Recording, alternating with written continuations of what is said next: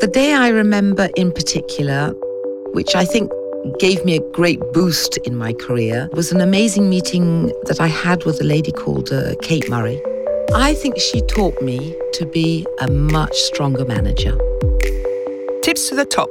We go meet the women of the LVMH group. They tell us about their career path and the day that changed their lives.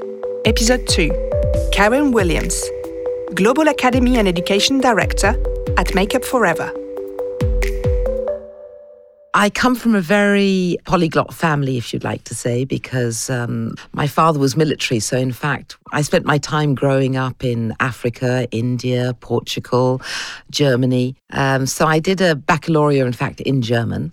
And then I was sort of thinking, well, what do I want to do? I'd always been very interested by drawing and things like that. And I thought, well, I'm not a great artist. I'm not a great drawer. However, makeup could be something that I could do. And I think one of my biggest dreams when I came to France was to be a makeup artist for horror films. So I came to France with the intention of learning French and doing a makeup school, which is what I did. From there, I gradually got into certain publicity shoots, photo shoots, and a lot of backstage.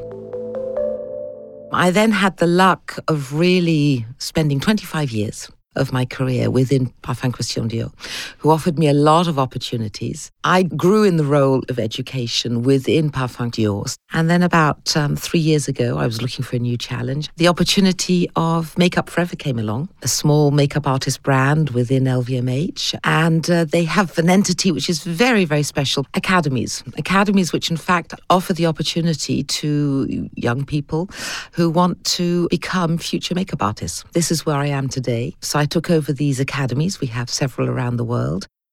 And I also took over the retail education side as well, which entails, of course, developing all the tools and training our 1,800 people around the world.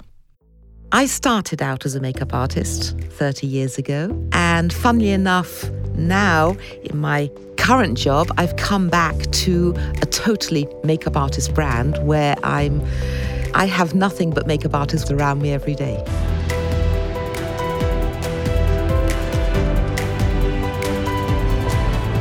The day I remember in particular, um, which I think gave me a great boost in my career, was an amazing meeting that I had with a lady called uh, Kate-Mary.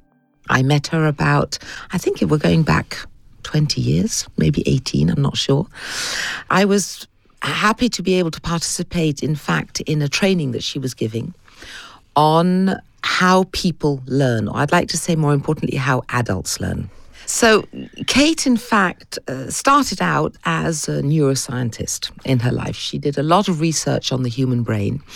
And as she evolved in her job, she realized that um, one of the things she really wanted to dedicate her life to was helping people to learn better.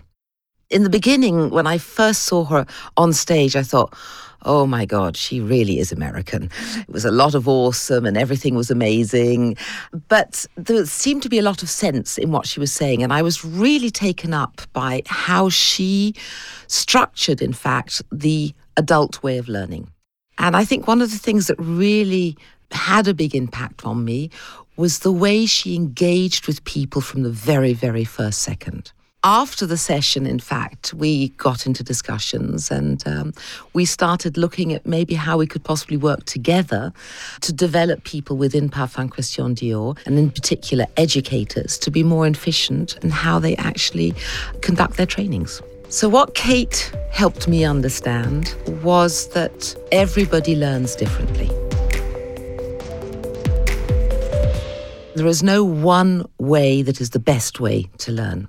Second big learning point is I think as human beings, we form our own opinions of the person who's in front of us and why they're learning or not learning. And I remember there was one phrase she always used to say people do not get up in the morning to be bad people. And it's true. We don't. We don't wake up in the morning and say, I'm going to be a bad person. it doesn't work like that which means that reactions that we can have or the way we engage with people is very often linked to moments that we're living at the moment, baggage that we have from the background. And I think that being in education, one of our biggest roles is to understand where the constraints are, why people are not interacting with you, why they're being resistant to actually learning something. I think she taught me to come into discussions with a very open mind, not to come in with ideas that you already have in mind and that you desperately want to push forward. Never speak before you have actually thought something through. She taught me to be a better person globally, in professionally and in my personal life, but also to be a much stronger manager. The other day, I had one of my peers who phoned me up, and I could tell that she was visibly very, very irate on the phone. And she was almost yelling down the phone. Now, I could have had two reactions. One of the reactions could have been hang up on her. Another reaction could be to say, What's wrong with you? You know, why are you yelling like that? And, and yell back. My reaction was to say, Okay, I can hear you're yelling. I can hear you're upset. I need you to tell me what the problem is. And I need you to tell me in a calm voice. And in fact, when you give people the opportunity to just calm down, well, then they start talking rationally. And very, I'd say nine times out of 10, what I realize in miscommunication is that a lot of the time people need to be reassured over things. Kate, sadly enough, passed away um, some three years ago. She still remains a strong figurehead in my life because I think she really shaped me to be who I am today.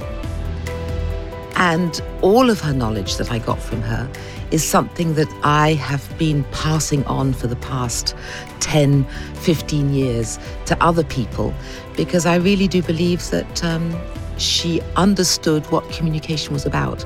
And frankly speaking, education is about communication and nothing else.